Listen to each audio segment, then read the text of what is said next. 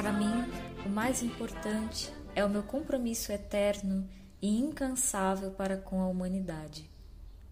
Assim, Lakshmi Sahgal se descreveu em uma entrevista dada ao jornal indiano em 2002, quando, aos 87 anos, concorria à presidência do país à frente de quatro partidos de esquerda da Índia.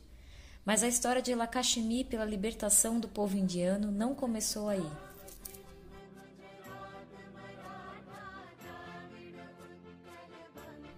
Natural de Madras, cidade que hoje se chama Chennai, Lakshmi nasceu em 1914, quando a Índia ainda era uma colônia britânica.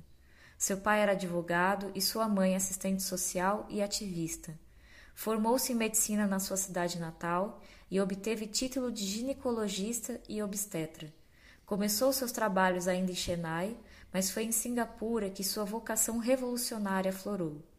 Em 1940, Sarragal foge com o amante para Singapura e lá reencontra Subhas Chandra Bose, ou Netaji, como ficou popularmente conhecido, o líder do movimento da independência indiano.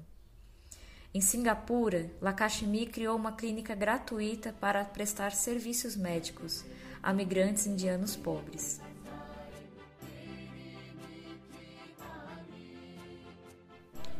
O contexto político e econômico do mundo naquele momento era bastante instável. A Índia sofria com a invasão britânica desde 1612, quando a Inglaterra empreendeu, através da Companhia Inglesa das Índias Orientais, feitorias comerciais extrativistas que desmantelaram o antigo Império Mogol. Desde então, a influência estrangeira, sobretudo inglesa e francesa, esteve presente no processo de formação do país. Depois da Segunda Revolução Industrial, que iniciou em 1870, para impedir uma crise de superprodução, a Inglaterra encontrou na Índia, país extenso e populoso, um vasto mercado para exportar suas mercadorias. A colônia britânica, então, continuou a fornecer matérias-primas, mas passou a importar os produtos ingleses, estabelecendo, assim, uma troca desigual que acabou por desmontar a indústria artesanal indiana e a economia dos vilarejos, levando a população ao desemprego e à pobreza. Porém, em 1939, com o início da Segunda Guerra Mundial, a Inglaterra se viu fragilizada no conflito com os nazistas e buscou o apoio militar de suas colônias. Mas as lideranças nacionalistas do exército indiano se recusaram a dar apoio aos ingleses aproveitando-se então da ocasião de fragilidade dos seus colonizadores para dar início ao movimento de libertação nacional, o Quit India, em 1942, reivindicando a retirada britânica do país.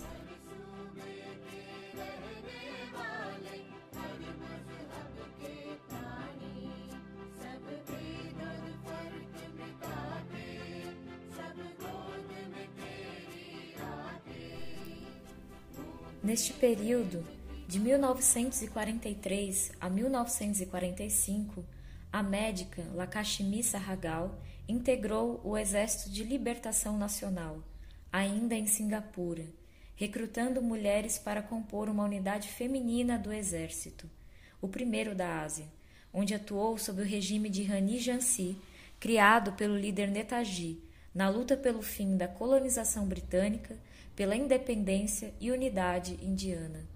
Netaji a nomeou coronel, mas é carinhosamente chamada pelos indianos como Capitã Lakshmi.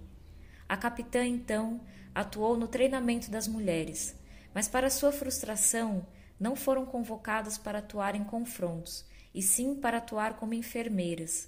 Isso, no entanto, não diminuiu a importância de Lakshmi e de sua influência em relação aos cuidados que prestava aos enfermos e feridos de guerra, sejam membros do exército ou civis pobres.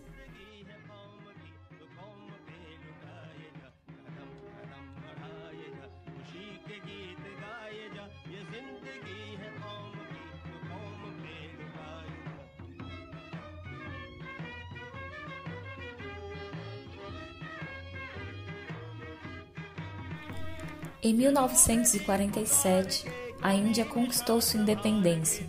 Durante o governo provisório da Índia Livre, comandado por Netaji, a capitã era a única mulher no gabinete. Ela defendia a abolição do casamento infantil, os dotes e a proibição do casamento forçado das viúvas de guerra. Reivindicava melhores condições de estudo e desenvolvimento para as mulheres, com o objetivo de torná-las mais independentes, autossustentáveis e capazes de fazer suas próprias escolhas, sobretudo em relação ao casamento. Além disso, a capitã Lakshmi sonhava e lutava por uma Índia livre de divisões, seja entre ricos e pobres, homens e mulheres, casais ou religiões. Pregava a integração econômica e a harmonia cultural do país. Assim, trabalhou arduamente como médica, levando tratamentos e assistência a populações vulneráveis. Com isso, obteve um profundo conhecimento sobre seu país e seu povo. Em 1971, se filiou ao Partido Comunista da Índia e ingressou na vida política. Chegou ao parlamento e também concorreu à presidência em 2002, sob a defesa da unidade do país.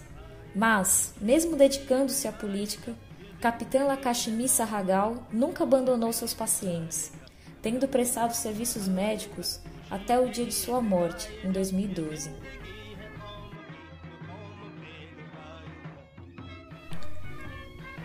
Desde 1947, quando passou a atender refugiados em sua clínica em Kanpur, ela dirigia-se todos os dias, às nove da manhã, para o local.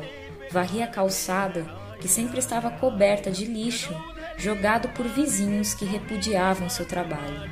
E então começava seus atendimentos à população pobre.